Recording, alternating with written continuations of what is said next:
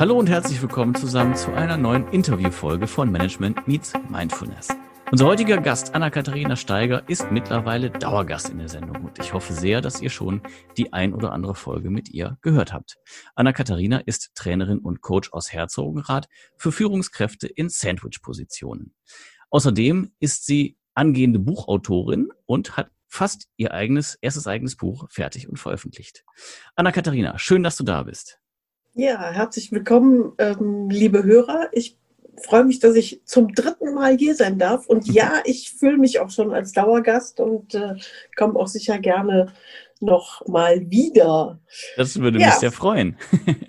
ich freue mich hier zu sein und ich bin total gespannt, welches Thema wir uns hier für euch ausgesucht haben. Ja, ich habe mir gedacht, wie wäre es, wenn wir ein bisschen über Kommunikation kommunizieren? Wärst du damit einverstanden? Kommunikation ist ein super Thema. Hervorragend. Ich liebe es. Du bist Expertin für Kommunikation. Vielleicht erzählst du auch noch mal so ein bisschen, was Kommunikation, klar, wir kommunizieren alle jeden Tag, aber was macht sie so besonders und äh, warum ist es überhaupt wert, darüber zu sprechen?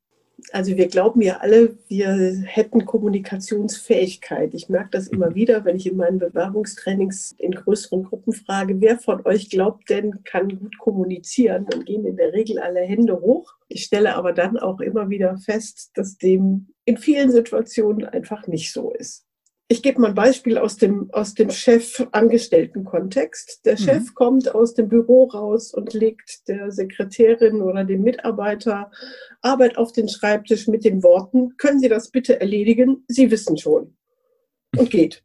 Mhm. Woher sollen Sie wissen, was er denkt? Woher sollen Sie wissen, was er denkt? Ne? Also sicher hat der Chef eine klare Vorstellung davon und er weiß auch genau, was, welche Erwartungshaltung er, er dann hat. Aber bei wirklich klarer Kommunikation gehen ja hier ein paar Fragen auf. Ne? Mhm. Was genau ist das? Also was soll erledigt werden? Mhm. Bis wann? Ja, ganz wichtig. Welches Projekt soll ich liegen lassen? Mhm. Ne? Weil ich habe ja schon einen vollen Schreibtisch.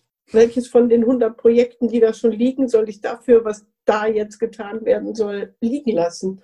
Äh. Wie genau soll ich die Arbeit erledigen? Also was wird da von mir genau erwartet und wie soll das Ergebnis aussehen? Das sind ja schon mal, ich weiß nicht, fünf oder sechs Fragen, die ich jetzt einfach mal aufgezeigt habe, die der lose Satz von, können Sie das bitte erledigen? Sie wissen schon, aufwirft.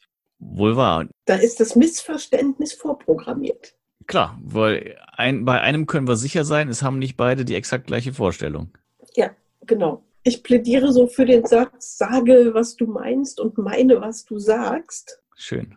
Mhm. Weil ich damit eben, eben eine klare Kommunikation habe, die zielführend ist und die auch gelungen ist. Typisches Beispiel, Teamsitzung, da wird der Satz gesagt, der Drucker hat kein Papier mehr. Mhm. Ist ja erstmal eine bloße Feststellung. Ne? Also, ja. da muss ich jetzt mal gegen die Kerle, Entschuldigung dafür, es wird gleich wieder besser. Männer sehen dann eher die Sachebene in dem Ganzen und nehmen zur Kenntnis, der Drucker hat kein Papier mehr, also Papierfach leer. Mhm. Es wird jemanden geben, und das ist wenig überraschend, dass jemand aufsteht, meistens weiblich, nämlich die mit dem größten Helfersyndrom und das Papier im Drucker auffüllen geht. Mhm. Nicht etwa der, der aus Nachlässigkeit vergessen hat, welches nachzulegen. Ne? Oder das letzte Blatt bedruckt hat, ja. Ja, es wäre doch viel schöner, derjenige, dem es aufgefallen ist, würde sagen, wer zuletzt am Drucker war, füllt bitte Papier auf, wäre eine Möglichkeit. Mhm. Oder Herr, Frau XY, sind Sie bitte so lieb und füllen Papier am Drucker auf. Dann mhm. ist doch klar, was zu tun ist. Ja, ist auch so das, das Thema Aufgabenweitergabe, ne? Also, wenn man es jetzt nur feststellt, entweder tut sich nichts oder es ist halt, es fühlen sich alle angesprochen, was selten der Fall ist, aber dass man eben die Aufgaben auch ganz klar an eine Person gibt und nicht irgendwie 15 Leuten und sich am Ende dann wundert, dass keiner es gemacht hat. Ja, ja, genau. Also äh, die genaue Benennung von dem, wer was zu tun hat, ähm, führt da deutlich eher zum Ziel, als das Ganze ins Team zu geben. Und jeder von dem anderen erwartet, äh, toll, ein anderer macht's. Ne? Team. T-E-A-M, ja. Genau, und dann ist es letztendlich gar nicht gemacht. Das stimmt. Ja, da haben wir ja Kommunikation schon mal die Grundregel quasi festgestellt, ne, was du jetzt gerade gesagt hast, äh, dass man eben ausspricht, was man denkt und nicht nur denkt, der andere müsse ja wissen, was man denkt. Worauf ist denn noch zu achten? Also klar, äh, konkret Personen ansprechen, hast du jetzt gerade gerade gesagt. Ich war so ein bisschen erinnert an, an Schulz von Thun auch, ne? Was jetzt die diese Information, also Sachebene, Appellebene, Emotionsebene da betrifft. Richtig. Schulz von Thun ist auch, auch heute noch ein, ein Tool, das herausragend geeignet ist, ein Gespräch vorzubereiten. Und da sind wir, glaube ich, auch schon bei einem, bei einem Punkt. Es gibt so diesen Termin beim Chef, man ist zu einem Gespräch geladen, man weiß vielleicht auch gerade noch, worum es geht. Gleichwohl wird es nicht vorbereitet. Wir sind mhm. viel zu häufig der Meinung, wir könnten das mal ebenso aus dem Ärmel schütteln. Wichtig wäre mir, ein Gespräch auch tatsächlich vorzubereiten. Und das kann ich hervorragend mit den vier Ebenen des Vier-Ohren-Modells oder der vier Seiten, je nachdem, wie man es bezeichnen mag, mhm. ähm, wenn ich nämlich genau weiß, was ich erreichen möchte. Und da sind vier Seiten abzuklappern. Ich weiß mhm. nicht, sollen wir, die, sollen wir die kurz anreißen? Ja, ich glaube, das wäre ganz gut. Okay, also ganz kurz, der gute Herr Thun hat ähm, ein Vier-Ohren-Modell entwickelt. Da gibt es eben vier Ebenen. Die Appellebene, die beinhaltet, was möchte der Sprechende erreichen? Also was will ich in einem Gespräch beim Chef erreichen? Nehmen wir mal als Beispiel die Gehaltsverhandlung. Es steht hm. eine Gehaltsverhandlung an, ich will mehr Geld. Ne? Hm. Dann wäre ja der Appell, ähm, ich möchte mehr Geld, wobei ich dann nochmal genau festlegen sollte, wie viel genau will ich denn. Da komme mhm. ich aber gleich nochmal zu. Dann gibt es als zweite Ebene die Sachebene. Das ist so der reine Sachverhalt. Ne? Also ich bin jetzt dran, mehr Geld zu kriegen, weil das so im, in der Firma Usus ist, dass man einmal im Jahr eine Gehaltserhöhung kriegt. Hm, wäre die zweite Ebene. Dann gibt es die dritte Ebene, das ist die Selbstaussage, also die Preisgabe über mich selber. Was mhm. sage ich in dem Gespräch über mich selber aus? Wie fühle ich mich damit, wenn ich jetzt beispielsweise keine Gehaltserhöhung bekäme? Und als letzte Ebene gibt es dann noch die Beziehungsebene. Da geht es darum, wie stehen die beiden zueinander, also Chef und und Angestellter? Ist das ein Gespräch auf Augenhöhe? Also kann ich meinem Chef sagen, jetzt wird es aber mal langsam Zeit, dass ich mehr Geld kriege? Oder ist das ein Gespräch, das eben nicht auf Augenhöhe funktioniert, weil das so ein von oben herab Gespräch wird oder werden soll möglicherweise? Mhm. So, und wenn ich in der Vorbereitung bin, stelle ich mir halt ein paar Fragen zur Vorbereitung. Auf der Appellseite nämlich genau, was möchte ich erreichen? Also welches Ziel verfolge ich? Was ist mein Minimalziel? Mhm. Also was muss mindestens dabei rausspringen? Und was wäre richtig nice to have? Also Maximalziel. Mhm. Und ähm, auch schon mal mir zu überlegen, welche Kompromisse oder welche, wo, wo kann ich denn einen Schritt zurückgehen in der ganzen Verhandlung? Und was wünsche ich mir auch von meinem Gesprächspartner? Welche Erwartungen habe ich an ihn? Das ist alles Appell. Ne? Das geht alles noch in den Appell. In der Sachebene geht es darum, was genau möchte ich besprechen? Welche Themen möchte ich anreißen? Möchte ich jetzt nur, wenn wir beim Gehalt bleiben, nur über das Gehalt sprechen? Oder gibt es möglicherweise auch noch andere Dinge, die ich besprechen muss oder möchte? Bespreche ich die in diesem Termin oder nehme ich nochmal einen neuen Termin? Mhm. Wenn ich die alle in einem Gespräch habe, kann ich die priorisieren, also lege ich eine Reihenfolge fest. Mhm. Drittes Thema Selbstaussage. Wie erlebe ich gerade meine Situation? Vielleicht gibt es ja jemanden, der in ähnlicher Position ist wie ich, von dem ich weiß, er hat schon eine Gehaltserhöhung bekommen. Also wie fühle ich mich damit, dass der vor mir dran war, möglicherweise? Mhm. Und wie viel aus meiner Gefühlswelt will ich denn überhaupt preisgeben? Oder will ich da so gar nichts über meine Gefühle sprechen? Wobei es immer gut ist, in der Ich-Form zu formulieren. Also ich fühle mich ungerecht behandelt und nicht zu sagen, du Chef bist blöd. Ne? Da wären mhm. wir jetzt so ein nächstes Thema, das wir aufmachen könnten. Ne? Konstruktiv mhm. Kritik üben. Also in der Ich-Form zu, zu formulieren und eben nicht Schuldzuweisungen auszutauschen. Das macht keinen Sinn alles noch Vorbereitung. Also es lohnt sich wirklich, sich vom Gespräch, vor einem wichtigen Gespräch, ein paar Tage vorher hinzusetzen und das auch mal durchzuspielen. Also du meinst tatsächlich als, als Rollenspiel. Man sucht sich also irgendwie einen Gesprächspartner, ja. Äh, der ja so gut er kann halt eben die, in die Rolle des Chefs dann äh, reinspringt ja. und dann versucht man den Muss schon mal zu überzeugen. Sein. Muss gar nicht sein. Okay. Hm, muss gar nicht sein. Nee, muss gar nicht sein. Ist natürlich hilfreich, wenn ich jemanden habe, der dieses Rollenspiel übernehmen kann. Mhm. Es reicht aber tatsächlich ein leerer Stuhl. Ich erkläre das gleich. Ja. Ich will nur schnell noch die vierte Ebene ähm, zur Vorbereitung bringen. Sorry. Dann können, wir kurz auf die, dann können wir ganz kurz auf die, wie kann ich mich denn gut vorbereiten. Ne? Gerne. Also letzte Ebene ist dann die Beziehungsebene. Da muss ich mir einfach Gedanken darüber machen, ähm, wie mein Gesprächspartner denn möglicherweise die Situation sieht. Welche Vorstellung hat der davon, mir eine Gehaltserhöhung zu geben?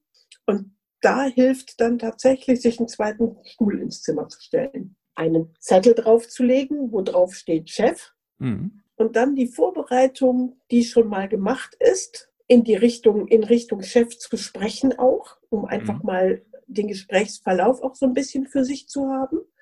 Und vor allen Dingen aber auch den Stuhl mal zu wechseln mhm. und sich mal auf den Chefstuhl zu setzen. Ich habe da eine kleine Anekdote aus meiner eigenen Zeit, als ich noch personalverantwortlich mit meiner GmbH war und Angestellte hatte, ähm, die das sehr, sehr schön widerspiegelt, was passiert, wenn man sich mal auf den anderen Stuhl setzt. Unser Techniker wollte unbedingt drei Tage Urlaub haben, sehr kurzfristig. Mhm. Ähm, wir hatten aber eine Auftragslage, wo das nicht möglich war. Mhm. Er kam also in mein Büro und äh, sagte, ich brauche drei Tage Urlaub, möglichst kurzfristig. Und ich habe ihn nur mit großen Augen angeguckt und habe gesagt, du mal, steh doch mal bitte gerade auf. Ich bin dann auch aufgestanden und habe gesagt, jetzt kommst du mal bitte um den Schreibtisch rum und dann setzt du dich mal auf meinen Stuhl. So, das allein ist für einen Angestellten schon eine Hürde, ne? Mhm. Also Chefsesselposition einnehmen. Mhm. Ich sage, ich bin jetzt mal du und du bist jetzt mal ich. Mhm. Setz dich da mal hin und dann habe ich ähm, also aus seiner Rolle heraus gesprochen, hör mal Chef, ich brauche drei Tage Urlaub, möglichst kurzfristig. Hm. Und dann kam sehr spontan von ihm, sag mal, das geht nicht, das weißt du auch. Wir haben eine Auftragslage, das ist überhaupt nicht möglich. Hm. Dann habe ich ihn angeguckt, habe gesagt, okay, können wir jetzt wieder aufstehen und die Plätze tauschen? Und dann fragst du mich nochmal, ob du Urlaub möchtest. er hat dann gemeint, er bräuchte gerade keinen Urlaub, er würde erst den Auftrag entwickeln wollen. also das passiert dann, wenn man sich mal tatsächlich in die Situation eines anderen Menschen versetzt und mhm. äh, sich mal wirklich ähm, überlegt, wie geht es dem denn gerade damit, dass ich eine Gehaltserhöhung will. Mhm. Ja, oder dass ich Urlaub möchte. Ja, du hast auch gerade noch einen wichtigen Punkt ähm, noch angesprochen, den würde ich gerne noch mal kurz aufgreifen, nämlich mhm. das Thema mehrere Dinge, weil viele Leute, also gerade die, die jetzt dann ja nicht so häufig im Austausch mit dem Chef sind oder auch nicht so häufig ihre Wünsche und Vorstellungen anbringen oder durchsetzen, sammeln dann vielleicht auch so ein bisschen ne? und haben dann eben A, die äh, Vorstellung Gehaltsverbesserung, B, vielleicht noch mehr Urlaub oder kurzfristig Urlaub und dann wollen sie auch hier nochmal, weiß ich nicht, einen neuen Computer, weil der was langsam geworden ist. Und das hat sich alles so aufgestaut und der Wunsch nach dem neuen Computer und nach dem äh, besseren Gehalt, der ist jetzt ohnehin schon anderthalb Jahre alt. Und dann kommt man eben rein und versucht dann eben in diesem einen Gespräch alles unterzubringen. Jetzt hast du eben schon gesagt, priorisieren, aber nicht nur für das Gespräch, sondern eben auch gegebenenfalls einen zweiten Termin in Erwägung zu ziehen. Und das halte ich für einen sehr, sehr wichtigen Punkt, weil Klar, möchte man gerne alles in einem Rutsch erledigt haben, aber wenn man sich dann nochmal in die Lage eben des Gegenübers versetzt, dann kommt das natürlich auch irgendwie so ein bisschen unverschämt mitunter oder kann unverschämt rüberkommen, dass er denkt, jetzt ist aber langsam gut und sagt dann einfach nur aus dem Grunde nein, weil er gerade ja schon was anderes bewilligt hat. Richtig. Oder wie ist da deine Erfahrung? Richtig. Ich bin ganz froh, dass sich ähm, da so ein bisschen auch die Firmenkultur zu verändern scheint. Dass es eher zu One-to-One-Gesprächen kommt, also dass man sich regelmäßig mit den Angestellten unterhält, was ich total wichtig finde. Mhm. Also ne, regelmäßige Feedbackgespräche der Führungskraft mit den einzelnen Angestellten ist auch Arbeit am Unternehmen und im mhm. Unternehmen. Das ist nicht mal eben ein locker dahin gesprochenes äh, Gespräch, sondern das sind wichtige Informationen, die da ausgetauscht werden. Und dann käme es ja gar nicht zu so einer Anstauung von Wünschen. Ja. Das ne, wenn das regelmäßig besprochen wird. Ja. Wenn es aber trotzdem ähm, in althergebrachter Firmenkultur noch so ist, dass wenig Gespräche stattfinden, das haben wir leider immer noch. In ganz mhm. vielen äh, Firmen ist die Kultur eben immer noch so, dass man sich kaum traut, mit dem Chef überhaupt ein Wort zu sprechen. Ähm, und da empfehle ich Vorbereitung nochmal so viel und so oft, weil es einfach schwieriger ist. Und man hat nicht den Kontakt zum Chef Und deshalb ist ein Gespräch dann auch eben eine Herausforderung. Da empfehle ich tatsächlich, die Dinge zu priorisieren und in mehreren Terminen abzuwickeln. Und einfach darum zu bitten, in regelmäßigen Abständen Gespräche zu haben, um ein Feedback zu geben mhm. und auch um Feedback zu bekommen. Jetzt hast du natürlich auch gerade den nächsten spannenden Punkt angesprochen. Feedback, für viele ist das ja eher so eine äh, eindimensionale Geschichte. Aber äh, jetzt wechseln wir auch da nochmal die Stühle. Warum ist Feedback denn auch für den Chef so wichtig? Ja, wenn ich jetzt nochmal aus der Sandwich-Position gucke, ne, mhm. dann ähm, sind ja Sandwich-Positionen häufig die, die aus dem Team heraus in die Führungsposition entstanden sind. Mhm. Ne? So, das heißt, die haben möglicherweise wenig Erfahrung, was Führung ist und bedeutet. Mhm. Und für die ist eine Weiterentwicklung, wenn ich Feedback richtig gebe, ist Feedback immer eine Weiterentwicklung. Mhm. Für die ist Weiterentwicklung ja auch wichtig. Also mal zu hören, wie komme ich überhaupt bei meinen Teammitgliedern an? Mhm. Was erwarten die von mir? Wo kann ich mich verändern oder verbessern? Ähm, das ist ja eine, eine wichtige Information für so eine Sandwich-Position. Mhm. Und, ne, und das Feedback runter ins Team ist mindestens genauso wichtig, damit auch das Team sich weiterentwickeln kann. Was muss ich denn beachten, wenn ich als Angestellter, als Mitarbeiter quasi meinem Chef Feedback gebe? Das ist ja auch jetzt wieder ein Thema, Thema der Kommunikation. Gibt es da irgendwelche Stolpersteine, beziehungsweise gibt es da Tipps, wie man eben nicht stolpert? Ja, die allererste Regel, kein Feedback ohne Erlaubnis. Das ist schon mal ein sehr wichtiger Punkt, ja. Also darf ich Ihnen Feedback geben? Mhm. Oder darf ich dir, je nachdem, wie die Kultur ist? Mhm sehr vorsichtig. Wenn das nicht etabliert ist, mhm. dann ist das nichts, womit der Angestellte anfangen sollte. Mhm. Hm? Ähm, wie gesagt, ich bin sehr froh, dass sich in den Firmenkulturen da eine Menge wandelt und äh, Feedback-Kultur sich langsam auch ähm, etablieren kann. Es ist keine gute Idee, wenn es nicht schon vorhanden ist, dass der Angestellte mit Feedback anfängt. Das kommt dann vielleicht überheblich auch beim Chef an. Was? Der will mir mhm. Feedback geben? Was mhm. bildet der sich denn ein? Mhm. Ist das aber etabliert und ist da vielleicht auch mal in der Teamsitzung darüber gesprochen worden und hat möglicherweise auch die Führungskraft gesagt, ich bin ganz froh, wenn ihr mir Feedback gebt. Dann, dann gilt anderes, aber ne? trotzdem, ne, dann ist mhm. das was anderes, dann gilt aber trotzdem kein Feedback ohne Erlaubnis. Mhm. Wenn ich gerade kein Feedback von, von dir will, ja. dann möchte ich das auch nicht ungefragt bekommen. Mhm. Und deshalb ist so die allererste Regel, fragen, ob Feedback gegeben werden darf. Dann kommen wir da direkt eigentlich zu einer nächsten Ebene der Kommunikation. Was ist, wenn die Antwort Ja lautet, sich aber wie mhm. Nein anfühlt? Wenn ich ein Ja bekomme, mhm. dann darf ich auch Feedback geben.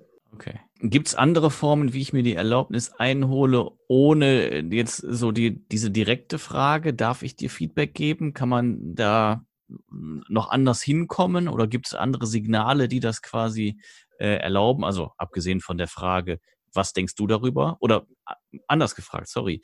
Was ist, wenn die Frage lautet, was denkst du darüber? Und die Antwort aber kritisches Feedback beinhalten würde. Kann ich dann losschießen oder muss ich dann trotzdem erst nochmal eine Erlaubnis einholen? Ich würde trotzdem eine Erlaubnis einholen, ganz ehrlich. Also, mhm. wenn die Frage ist, wie denkst du darüber, mhm. dann wäre so meine Antwort zunächst, darf ich ehrliches Feedback geben. Mhm. Okay. Liegt nahe, aber trotzdem wird es wahrscheinlich häufig vergessen, würde ich jetzt einfach mal unterstellen. Ja, weil wir sind an, das, an einem sehr kritischen Punkt. Ne? Hier kommt jetzt gerade Kritik. Mhm. Und wie konstruktiv die ist, ist dann auch wieder eine Frage, wie, wie bringe ich Kritik an, wenn es Kritik gibt. Mhm. Da, müssen wir jetzt, da haben wir jetzt gerade so zwei Spuren. Feedback ist ja eher so das Weiterentwickeln, also was ist gut gelaufen, mhm. was mache ich beim nächsten Mal anders oder besser, ist ja Feedback. Mhm. Und äh, bei der Kritik ist es ja eher, ähm, wenn ich es falsch formuliere, ist es Vorwurf. Mhm. Du hast beim letzten Meeting dieses mhm. und jenes falsch gemacht. Mhm. Ist Vorwurf. Ne? Ist keine konstruktive Kritik. Mhm. Anders formuliert wäre, mir ist aufgefallen, dass beim letzten Meeting bei diesem und jedem Thema das so und so bei uns angekommen ist. Mhm. Ist eine andere Formulierung als du hast was falsch gemacht. Ja, da hat derjenige, der, der den Fehler begangen hat, dann ja auch sogar die Möglichkeit, selbst zu entdecken und zu erkennen, was der Fehler war. Ne? Richtig. richtig. Und dann ist es eine Ich-Beschreibung, ne? Mhm. also ich meine oder ich glaube oder bei mir ist es so angekommen, ist ja eher eine Beschreibung meiner Gefühlswelt. Ja, ja, das stimmt. Ne? Dann kann die Führungskraft für sich entscheiden, oh, hoppala, da habe ich wohl gemeint, es wäre anders angekommen. Um daraus dann für sich zu erkennen, da muss ich bei der Formulierung vielleicht aufpassen oder generell das Thema anders aufziehen. Ja, Formulierungen sind, ist auch wieder ein, ein sehr schönes Stichwort. Ich habe letztens den Begriff Entwicklungsfeld gehört, ja, als Synonym für ein Problem. Fand ich eigentlich auch eine sehr, sehr nette Formulierung. Es gibt ja auch einige Beispiele, relativ bekannte Marketingbeispiele, äh, zum Beispiel äh, die Aktion Sorgenkind, die jetzt Aktion Mensch heißt, wo eben ja über die Formulierung ganz andere Botschaften vermittelt werden, wo halt nicht der Fokus auf dem Problem, sondern eben auf der Lösung liegt. Wie kann ich mich denn dazu ermutigen und ja, wie komme ich denn immer wieder an diesen Punkt, dass ich äh, genau das auch mache und nicht, weil der erste Impuls ist ja erstmal, der hat das falsch gemacht. Also ich sage auch lieber Herausforderung als Problem. Mhm. Entwicklungsfeld finde ich jetzt auch schön. Mhm. Gleichwohl, wenn wir das Wort Problem mal auseinandernehmen, dann kommt es aus dem Griechischen und heißt übersetzt pro für dich Mhm. gemacht. Schön. Mhm. Also es ist für dich gemacht und es steht zur Lösung an. Ja, So, und wenn man das so sieht, dann wird Problem plötzlich nichts mehr Negatives, finde ich. einverstanden. Weil Herausforderung ähm, ist mir mittlerweile auch schon ein bisschen zu äh, inflationär benutzt bei dem Ja. Wort Problem. Es traut sich ja kaum noch einer, Problem in den Mund zu nehmen. Das stimmt. Aber wir, wir schweifen ein bisschen ab. Du wolltest ein bisschen mehr in die Richtung, wie kann ich denn das eher positiv aufnehmen? Gerne. Oder ja, wie kann ich das denn positiv aufnehmen? Also genau so, ne? nämlich erstmal zu erkennen, das Problem ist jetzt gerade da und es Mhm. ist für mich gemacht, dass ich es löse. Und ich habe das Problem bekommen, weil ich es lösen kann. Das ist ein äh, sehr wichtiger Punkt. Ja, das heißt, wenn man eben das so annimmt, dass das Problem eben für einen ist, dann ist man auch in der Lage, es zu bewältigen.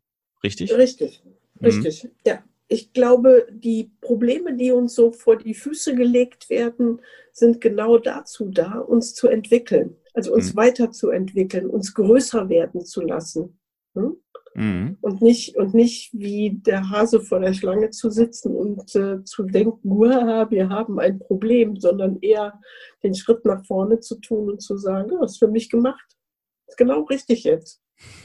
Ja, finde ich eine sehr schöne Herangehensweise. Also ähm, das, das nimmt dann dem Ganzen irgendwie halt so diese Schockstarre, in die der eine oder andere verfallen mag und ja, motiviert regelrecht, ne, zu sagen, das ist genau für mich da, also Ärmel hoch und ran ans Problem. Ja, und es kommt, auch wenn das jetzt ein bisschen esoterisch klingt, ich glaube, wir bekommen immer genau das vor die Füße, was gerade dran ist, um den nächsten Schritt zu erreichen. Mhm. In unserer, in unserer persönlichen Entwicklung, in unserer beruflichen Entwicklung. Und da ist eben wichtig, nicht in die Schockstarre zu fallen und schon gar nicht so in die Starre von, ähm, ich bin nicht schuld. Ne? Schuld sind die anderen. Mhm.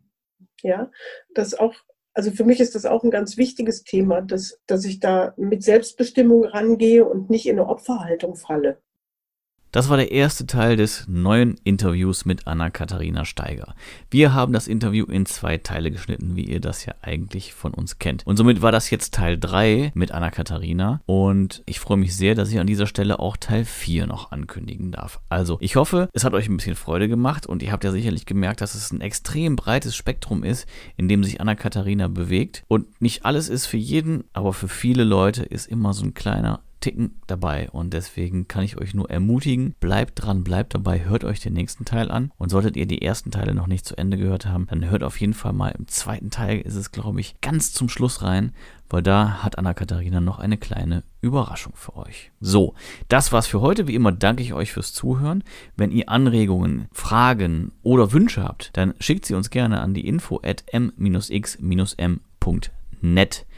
Ganz wichtig, Net Top Level Domain. Und solltet ihr der Ansicht sein, dass ihr der richtige Gast für mich seid, dann meldet euch auch gerne. Oder wenn ihr jemanden kennt, wo ihr glaubt oder der Ansicht seid, dass der oder diejenige unbedingt mal in den Podcast rein sollte, dann schreibt uns das, vernetzt uns, schaut gerne mal bei Instagram und Facebook vorbei, markiert die Person, schreibt uns eine Direktnachricht, nehmt die E-Mail Schaut mal, ob ihr uns bei LinkedIn findet und dort vernetzt oder auch bei Xing. Das können wir euch nur wärmstens empfehlen. Ansonsten natürlich ganz wichtig, nicht vergessen, den Podcast zu abonnieren und wenn es euch gefallen hat, dann freuen wir uns sehr über eine 5-Sterne-Bewertung, 5 Herzen oder was auch immer, was der Podcast-Anbieter eurer Wahl zur Verfügung stellt. Und gerne dürft ihr natürlich auch nochmal dort uns mitteilen, was euch gut gefällt. Wenn euch was nicht so gut gefällt, dann freuen wir uns natürlich mehr darüber, wenn ihr es uns per E-Mail schickt. Das kennt ihr sicherlich von euch selber. Kritik unter vier Augen. Lob gerne vor der großen Runde. So erzählen wir es hier und so wünschen wir es uns natürlich auch für uns selber. Also, das war's für heute. Ich danke euch fürs Zuhören, freue mich, dass ihr bis zum Schluss dabei geblieben seid. Und wie gesagt, nächste Woche wird es nochmal richtig spannend. Hört auf jeden Fall da auch nochmal rein. Und bis dahin sage ich auf Wiederhören. Mein Name ist Philipp und das war Management Meets Mindfulness.